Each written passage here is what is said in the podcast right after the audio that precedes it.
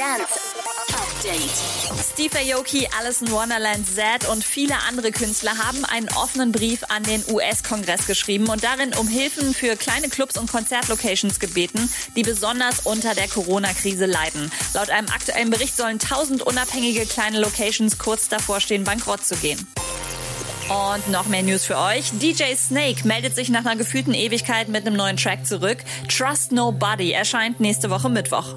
Jonas Blue hat jetzt eine eigene Cartoon-Reihe auf Insta, in der er euch seine lustigsten Tourerlebnisse erzählt. Yes, what's up, everyone? Jonas Blue here, your favorite superstar DJ. And right now, we're going to be having a bit of fun, reliving some memories from tour.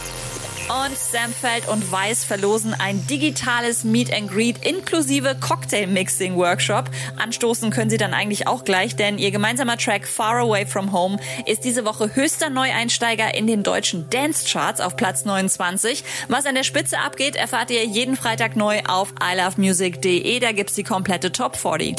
Update mit Claudi on Air. Jetzt auch als Podcast. Für tägliche News in deinem Podcast-Player. Abonniere I Love Music Update. date.